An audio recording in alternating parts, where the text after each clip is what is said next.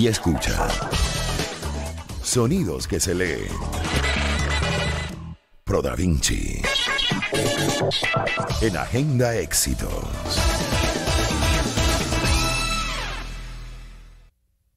Vamos de Pro Da Vinci en Agenda Éxitos y bueno, el placer de recibir a Carlos Sandoval, profesor, crítico literario, miembro del equipo Pro Da Vinci, hoy con Mariano Nava, escritor, investigador, traductor venezolano especializado en estudios clásicos y que nos ofrece un eh, magnífico artículo eh, de su autoría, por supuesto, ya publicado en el portal de Pro Da Vinci, que está titulado Un aventurero llamado Juan de Castellanos. Bienvenidos los dos. Bueno, eh, en el estudio está Unai y en mi casa estoy yo. Así es, bienvenidos Mariano, Carlos, ¿cómo están? Hola, muy bien, muy bien. Muy bien, cada uno anda en un lado distinto. Estamos, pero bueno, parecemos el eslogan de Unión Radio, todo el tiempo en todas partes. Estamos regados por todos lados. Cuéntenos, ¿quién era este señor? ¿Quién era Juan de Juan de Castellanos y, y por qué amerita que le dediquen un artículo en Pro Da Vinci? Ya, ya le doy la palabra a Mariano, pero antes lo, lo, presento un poco. Efectivamente, Juan de Castellano eh, es uno de los primeros escritores españoles que luego realmente se, mm, se, involucra con las tierras de América y escribe un larguísimo poema, uno de los poemas más largos, quizá el más largo ah, de Occidente, donde da cuenta de eh, lo que hoy es Colombia y también Venezuela. Pero Mariano sabe mucho más porque ha escrito no solamente este artículo, sino que tiene un libro sobre los cronistas del cual seguramente sacaremos también esta tarde un poco de provecho. Hola Mariano. Hola Carlos, ¿cómo estás? ¿Mucho frío por allá? Muchísimo. Aquí ya se está yendo. Aquí ya se, aquí ya se, está yendo el frío, lamentablemente. Había estado calentica la mañana por aquí, por el lado de la castellana al menos. Ay, no, por mi casa está horriblemente frío y además ha dejado secuelas porque nos tiene enfermos ya, Demasiado. Me lo puedo imaginar. Cuéntanos. Juan de, Juan de Castellanos no pasó tanto frío, ¿cierto, Mariano? Eh, bueno, era andaluz, pero era andaluz, pero de la Sierra Morena. Y mm. tú sabes que Andalucía engaña, ¿no? Uno dice, no, vale, para allá para lo que hay es calor. Y sí, hay mucho calor en verano, pero en, en, invierno se pone frío, frío de verdad. Así que bueno, mm. mira, Juan, Juan, Juan de Castellanos, Juan de Castellanos es uno de los primeros exploradores que pasa de España a las Indias y tuvo una vida sumamente aventurera y sumamente azarosa. Estuvo a punto de morir muchas veces, bueno, como toda esa gente, porque toda esa, todos esos primeros conquistadores, yo siempre digo que una cosa es venir a América cuando ya estaban los pueblos, los caminos, y otra cosa era que lo, cuando había de verdad, de verdad, monte y culebra, que ahí no había más nada y indios con curares, además, ¿no? Indios muy molestos, porque quiénes son estos señores que vienen aquí a meterse aquí y con, con curares, así que la cosa era realmente peligrosa. En ese momento, este, bueno, Juan de Castellanos se embarca a América, eh, unos historiadores dicen que hacia el año 1530, otros dicen que hasta hacia el año 1540, la cosa es que él pasa de, llega primero a Puerto Rico y después pasa a lo que entonces solamente conocíamos como la tierra firme. Él estuvo primero en la península de Paria, pasó a explorar un poco lo que hoy es la isla de Trinidad y finalmente llega a la isla de Cubagua. ¿Y él vino a hacer qué? A ver qué pasaba por allá o tenía algún objetivo específico. No, a lo que venía, a lo que venía esa gente a buscar. A ver qué me llevo. Oro, a buscar oro. A buscar riquezas y, bueno, la cosa es que como la, vida da muchas vueltas, algunos sí se devolvieron.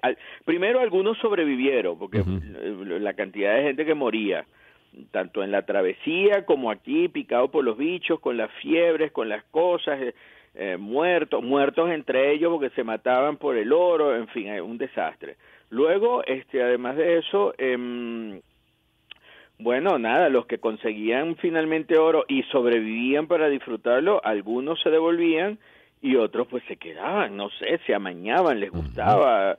Eh, decían que voy a hacer yo ahora ya, ya no tengo nada que buscar otra vez en España, en fin, se quedaban. ¿no? Lo que llamaríamos resiliencia. Exactamente.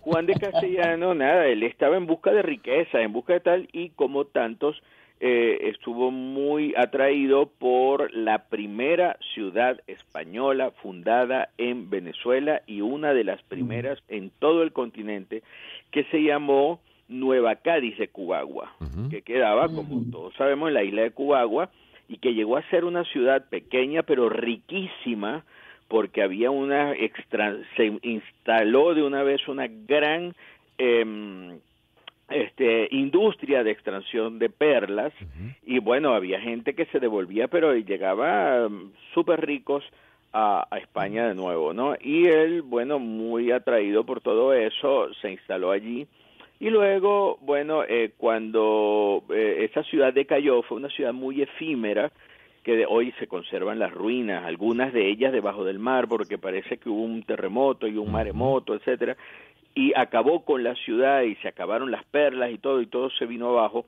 Entonces él siguió sus aventuras, siguió hacia lo que hoy es el Caribe colombiano, eh, hizo varias exploraciones, tuvo una vida, repito, muy azarosa hasta que finalmente, cansado de dar tantas vueltas por el mundo, se metió a cura, se convirtió en sacerdote y terminó, y sí, y tuvo una hija y todo.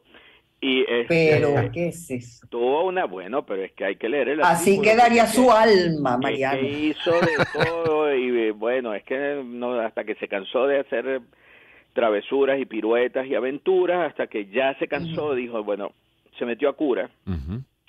Y murió eh, plácidamente, pasó sus últimos años muy plácidamente en la ciudad de Tunja, que queda bastante cerca de Bogotá, y allí pues este se dedicó a escribir sus memorias. Lo interesante de estas memorias es que están escritas en verso, tienen alrededor de 115 mil, 113 mil versos, es uno de los poemas más largos jamás escritos. Y ahí él cuenta todo lo que ocurrió en esos primeros años de la exploración de lo que hoy es Venezuela y lo que hoy es Colombia es uno de los grandes cronistas de Indias. Las elegías eh, tienen valor literario, es que no solamente es el cuento de las cosas increíbles que vio y que vivió, sino que también tienen mucho valor literario. Para nosotros, los venezolanos, es un documento fundacional donde cuenta pues prácticamente los primeros días de la presencia española en lo europea además en lo que hoy es nuestro país es, tiene, es, es prácticamente la carta de nacimiento junto con la relación del tercer viaje del almirante Colón, que por supuesto es el primer europeo que ve nuestras costas. Entonces, bueno, este para nuestra historia, como ustedes comprenderán, es un documento interesantísimo e importantísimo. Claro, estamos viendo además que un hombre que nace en 1552, o sea, que ya para cuando tenía edad de estar eh, en eso y plantearse el viaje, prácticamente había pasado un siglo desde que Colón llegó a América, ¿no? No era... 1522. Ya, 520, ah, 1522, exacto. Entonces tenía, sí, habrían pasado unos 60 años más o menos. Hacía 24 años había llegado eh, Colón a la costa de Venezuela, que fue en 1598. Yo no asumo que podría tener tal vez unos 18, 20 años cuando empezó con estas eh, andanzas, sí, habían pasado unos 50, 60 años. Pasaban muy jóvenes, era lo que los jóvenes. Tomen en cuenta, yo pienso mucho en los caminantes de, de nuestra, lamentablemente, de nuestra Venezuela en este momento, ¿no? Que hace un, un, chamo de 18, de 20 años que se va caminando hasta Perú. Bueno, eh, eh, esa locura, lo mismo podríamos decir que hace un niño de 18 o 20 años español montándose en un barco que aquella, aquello era un barquito chiquitico, ¿no? Está acostumbrado a ver, a pensar esas carabelas inmensas, casi que un, como un, un transatlántico, no, para nada, eso es uno, la, la y pasar tres meses ni para saber si iban a devolverse para llegar a un lugar que no conocían lleno de, de animales que de enfermedades de, de, enfermedades y sobre todo de mucho mito de mucha desinformación con qué te vas a encontrar una vez que llegues allá no era, y lo, exacta, sin saber con lo que se iban a conseguir, solamente con una, una esperanza de conseguir oro. y oro y tal vez tal vez volver algún día, tal vez volver algún día eh, con mucho dinero y, y, tener una nueva vida. Pero bueno, como la vida daba, daba tantas vueltas y tal, bueno, es el caso de Juan de Castellanos, que no solamente no murió en todas sus aventuras, no solamente no se devolvió a España, sino que además este vivió y vivió para tuvo una larga vejez porque murió a los 82 años. Eso en el siglo XVI era, bueno, imagínense ustedes, ¿no? Bueno, este 82 años y tuvo tiempo para escribir todo lo que vio. Eso es un caso excepcional. Repito que eh, las elegías de varones ilustres de India está considerado uno de los poemas más largos jamás escrito. Es decir, bueno, así es, así es. Libros y libros, eh, en poesía, ¿no? Además, unos versos exquisitos, muy sabrosos, muy, muy sabrosos. Ahora, fíjate, Mariano, sí, has tocado un asunto importante, es una de las primeras relaciones que se escribe sobre Venezuela. De hecho, los historiadores y quienes nos ocupamos de la literatura eh, hemos extractado, pero pequeñas informaciones sobre los primeros poetas, los primeros cantores de, de Venezuela. Pero también las elegías y la misma vida de Juan de Castellano tiene que ver con eso que se ha dicho mucho en la historiografía, que la conquista de América fue la última gran cruzada europea. Y en ese sentido, Juan de Castellano, como muchos, vinieron a buscar riqueza, pero luego esa búsqueda de riqueza se transformó en la búsqueda de otras cosas, como la búsqueda de la fuente de la eterna juventud, por ejemplo, que hizo Ponce de León por allí por la Florida, o como el viaje extraordinario que hizo Orellana en Perú y que permitió darle nombre al río Amazonas. Sobre eso nos puedes hablar, pero creo que tenemos que ir primero a la pausa. ¿eh? Exactamente, exactamente. Ya, te iba a cortar para, para mandar la, a la, vuelta. nos cuentas todo eso. Ya venimos con mucho más de Agenda de Éxitos. Hoy martes de Provinci conversando con Carlos Sandoval, eh, Sandoval y Mariano Nava, eh, miembros del equipo Pro Da Vinci, a propósito de un texto que se titula Un aventurero llamado Juan de Castellanos. Ya venimos con mucho más de Agenda de Éxitos. Una oportunidad para empezar. 2023. Circuito Éxitos. Caracas. Maracay. Puerto La Cruz. Puerto Ordaz. Barquisimeto. El Vigía. Mérida. Táchira. Margarita. Maracaibo. Maturín. Circuito Éxitos. Encontremos más motivos para compartir. Sonidos. En primera fila.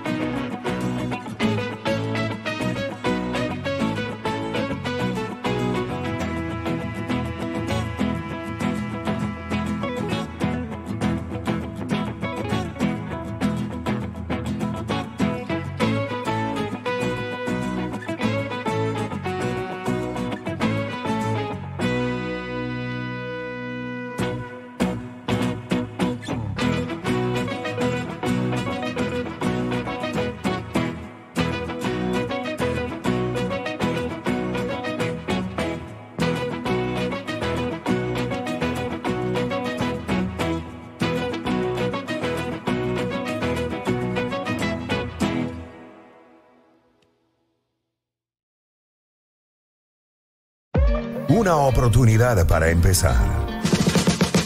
2023. Circuito Éxitos. Caracas, Maracay, Puerto La Cruz, Puerto Ordaz, Barquisimeto, El Vigía, Mérida, Táchira, Margarita, Maracaibo. Maturín. Circuito Éxitos. Encontremos más motivos para compartir. Ocio full de mercancía durante todo el año. Escucha esta información que te va a interesar. Tener tus estanterías llenas con los productos de calidad que esperas es posible con JJ Import Corp. Y las promociones especiales que tenemos para ti todos los meses.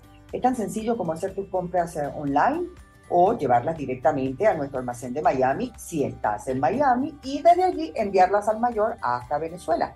Recuerda que nuestros marítimos salen todas las semanas los días jueves y nuestros envíos aéreos salen todos los viernes. Si estás interesado en hacer envíos al mayor, escríbenos a info.jjimportcorp.com.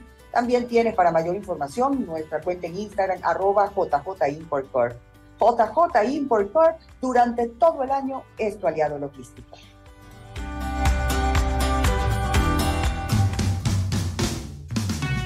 Bueno, atención fanático del fútbol, tenemos noticias emocionantes y es que ahora puedes ver los siete partidos de la temporada 2023 de la Liga Fútbol en Inter por Gol TV HD. Si eres cliente de Inter, televisión satelital, fibra hogar o cable con caja y tienes activo un plan HD, Puedes sintonizar el canal eh, o el canal Gol TV HD y disfrutar de todos los juegos, jornada a jornada, del balompié venezolano con la mejor calidad de imagen y sonido. Así que vive toda la emoción del fútbol venezolano desde la comodidad de tu hogar.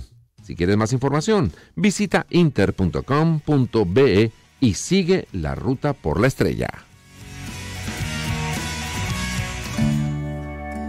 Para llegar a tus manos y tener el honor de estar en tu mesa. En Doña Emilia recorremos un largo camino de trabajo por esta tierra, esfuerzo por la siembra y compromiso en cada cosecha, paso a paso, grano a grano. En Doña Emilia nos esforzamos día a día para garantizar la calidad que nos permite ganarnos tu confianza y el disfrute de quienes amas. Harina y arroz Doña Emilia. Calidad en familia. Piensa, lee y escucha. Sonidos que se leen. Pro Da Vinci. En Agenda Éxitos. 12 Seguimos disfrutando. Sí, señora Lozada, continúe, continúe. Le toca a usted. No, lo que quería era, era, bueno, simplemente darles la hora, 12.52 minutos de la tarde, y retomar la conversación con Carlos Sandoval y Mariano Nava a propósito del artículo ya publicado en el portal Pro Da Vinci, un aventurero llamado Juan de Castellanos. Y Carlos había dejado una pregunta en el aire para, para Mariano. Carlos. Sí, sí, efectivamente, Mariano, te preguntaba que aparte de venir a buscar riquezas en América, estos aventureros, como Juan de Castellano, luego se transformaron en una suerte de, aventureros de otro tipo, porque algunos buscaron las siete mm, eh, ciudades de Cibola, la Fuente de la Juventud, eh, Orellana y el descubrimiento del río Amazonas. Eso también eh, forma parte de esto que llamaban algunos también la última cruzada, ¿cierto? Sí, bueno, este es muy interesante, Carlos. Fíjate que eh, descubrir o, mejor dicho indagar en la mentalidad de estos exploradores es un bueno el mismo acuérdate de, del libro de, Rufino Blanco Fombona no la mentalidad del explorador eh, español del siglo XVI, ¿no? Es una y, y, bueno y don Arturo Uslar Pietri tiene unos ensayos preciosos sobre eso, ¿no? Sobre qué tenía esa gente en su cabeza que fueron capaces de hacer lo que hicieron.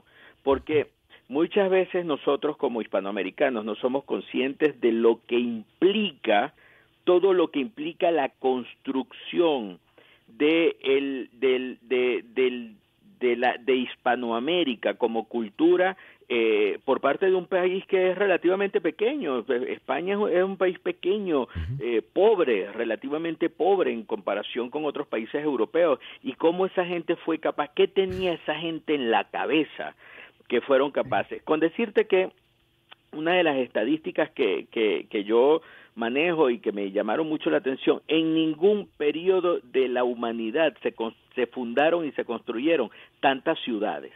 No te digo más nada, nada más que con eso no, para que nos demos una idea. ¿Qué es lo que tiene esa gente? Bueno, esa gente, en primer lugar, acaba de reconquistar su propio país, acaba de expulsar a los moros, tiene una conciencia eh, religiosa muy, muy, muy, muy fuerte, muy acendrada, este, una conciencia de que ellos son el pueblo destinado a llevar el cristianismo más allá del océano. Pero además de eso, tienen toda una carga eh, en el imaginario toda una carga cultural que viene desde los antiguos griegos y romanos, toda una cantidad, una, unas creencias mitológicas en, en lugares, digo, por lo menos la carta, la carta de, de Colón la, la carta, la, la relación del tercer viaje donde cuenta su llegada a Venezuela, él está convencido de que está llegando al paraíso terrenal. Y él explica, él explica en su carta por qué el Orinoco, que no se llama Orinoco, por lo menos para él, él no sabía que se llama Orinoco, bueno, este era uno de los cuatro ríos del paraíso y él explica todo eso. Entonces, ellos tienen toda una lo que llaman los estudios una cosmovisión, es decir, una visión mítica de la geografía, de que aquí van a conseguir, por supuesto, este, una cantidad, el mundo maravilloso, ese mundo maravilloso que, que todos de alguna manera estamos buscando, ese mundo de lo, de lo, de lo inconmensurable, el mundo de la desmesura, de la hipérbole, donde ocurren cosas maravillosas, donde toda, e, todo eso lo tienen ellos en, en, en la cabeza, ¿no? Este, y entonces, bueno, toda es, todas esas esas leyendas de la mitología, el mundo de las Amazonas, la Amazona California, eh, este, eh, la fuente de la eterna juventud, todo eso ellos están convencidos de que finalmente lo van a conseguir en esta tierra nueva, desconocida, en una tierra, por supuesto, que ni siquiera ellos tienen la menor idea de de qué se trata, porque en un comienzo, recordemos, Colón cree que está llegando a China y a Japón, pero después entonces cuando siguen las exploraciones dicen, no, pero esto no es China ni Japón, esto es otra cosa que no tenemos la menor idea. De alguna manera es plantearse como una nueva oportunidad para eh, arreglar todo lo que nos ha salido mal hasta ahora. Para la humanidad, ¿no? Este, era un nuevo comenzar. Este, aquí en el, en el hemisferio sur, bueno, aquí estamos en el trópico, pero en el hemisferio sur se, se veían estrellas que no se veían allá en Europa, estrellas desconocidas, este en fin, ¿no? Entonces todo ese imaginario, toda esa idea de la maravilla y de lo desmesurado y lo incomprensible que de repente se volvía eh, realidad, bueno, eso hizo que también atrajera a cantidad y cantidad de, exploradores de unos territorios, todo hay que decirlo, muy pobres, eso hay que también decirlo, ¿no? Eso mueve a la gente, dice, bueno, allá hay oportunidades, aquí, mira, esto es un peladero, ¿no? Cualquiera que haya ido a Andalucía, Andalucía es hermosa y, y, y, bueno, eh, solamente palabras de admiración para, pero es un territorio en comparación con lo que tenemos aquí, muy seco, con problemas de agua, entonces, este, bueno, este, allí en América hay de todo en abundancia, ¿no? Y eso hace que, bueno, hayan oleadas y oleadas y oleadas de conquistadores que se, se lanzan a la aventura en pos de la conquista, seguros de que además están llevando la religión verdadera a una tierra de infieles y además de eso supremamente rica con una riqueza de la que todos se pueden aprovechar. De hecho, este, eso está estudiado también por los eh, historiadores de la economía durante el siglo XVI, sobre, pero sobre todo XVII y XVIII, la entrada de riquezas a España y a Europa fue, bueno, eh, eh, todos esos grandes palacios que hoy vamos y vemos y, admiramos en, Europa son inexplicables sin la riqueza de América. Y volviendo a este señor que es el, digamos, protagonista de todo este relato, Juan de Castellanos, cuando uno lee estos, este poema, que tú dices que es de los poemas más largos que se han escrito en lengua castellana, digamos, se debe leer con una visión de de verdad histórica, digamos, de que eso, el relato de él es una crónica de lo que estaba viendo, o hay mucho también de, fantasía, de sueño, de ilusión por lo que, por, por, ese mundo fabuloso con el que se estaba encontrando?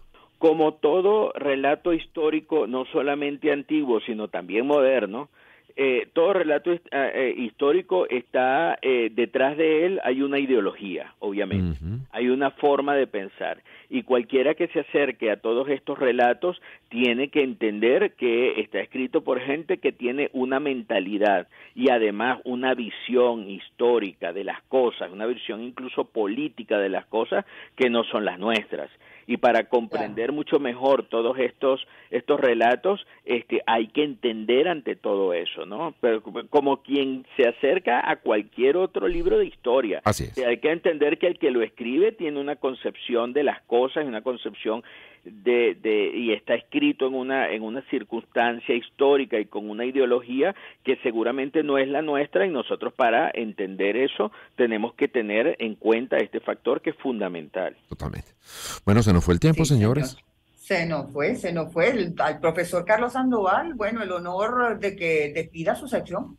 Siempre una honra hacerlo. Bueno, gracias Mariano eh, por eh, esta, este paseo rápido por la vida aventurera de Juan de Castellanos, poeta que fijó eh, los orígenes de Venezuela en el papel. Gracias a los escuchas y los invitamos a pasearse por el portal Pro da Vinci, donde no solamente tienen este texto fabuloso de Mariano Nava, sino otros textos vinculados con la cultura y el saber hasta el próximo jueves. Así será. Así será. Gracias, Carlos Sandoval, profesor crítico literario, miembro del equipo de Pro Da Vinci, y Mariano Nava, escritor. Siempre un gran placer recibirlo también en Agenda Éxito. Nos vamos, señora Menábar. Sí, señor.